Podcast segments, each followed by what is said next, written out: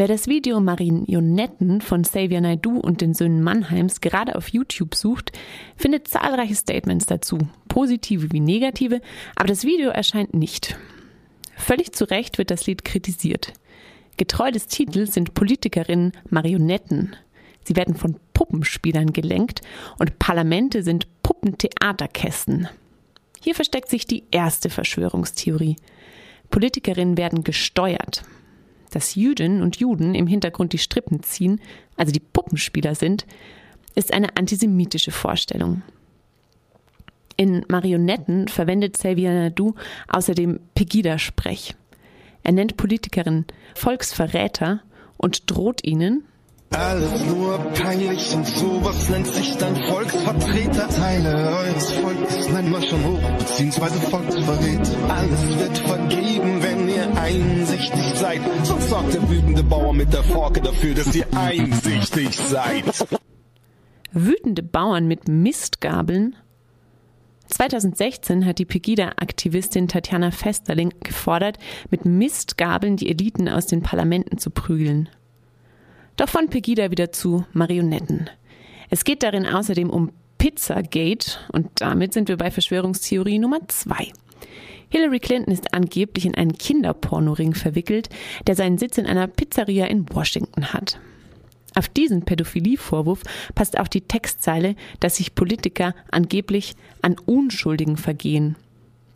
Und auf diese Unterstellung folgt die Liedzeile Wenn ich so einen in die Finger krieg, dann reiß ich ihn in Fetzen. Marionetten enthält also Hetze und sogar Gewaltandrohungen.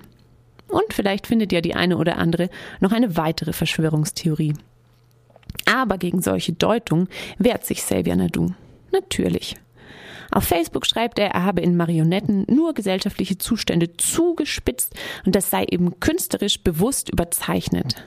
Bleibt die Frage, was ist daran überzeichnet? Die Meinungen, ob man sie als verschwörungstheoretisch Pegida oder reichsbürgerisch bezeichnet, werden nur wiedergegeben. Kein Wort der Kritik. Das Gedankengut wird auch an keiner Stelle ironisch gebrochen. Und hinzu kommt, die Meinungen werden nicht nur reproduziert, sondern den als Marionetten bezeichneten Politikern wird auch noch gedroht.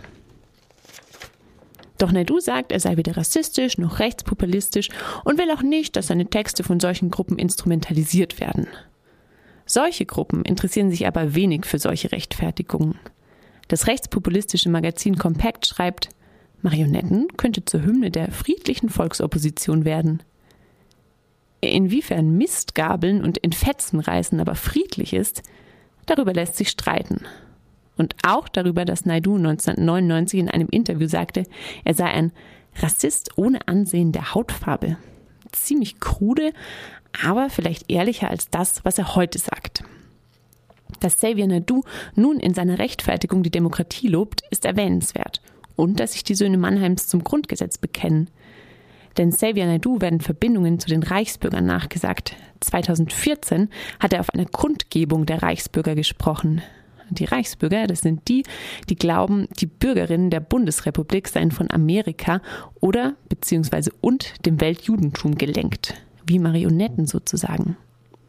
Im ARD Morgenmagazin sagte Naidu, wir sind nicht frei, wir sind immer noch ein besetztes Land. Das sagen auch die Reichsbürger.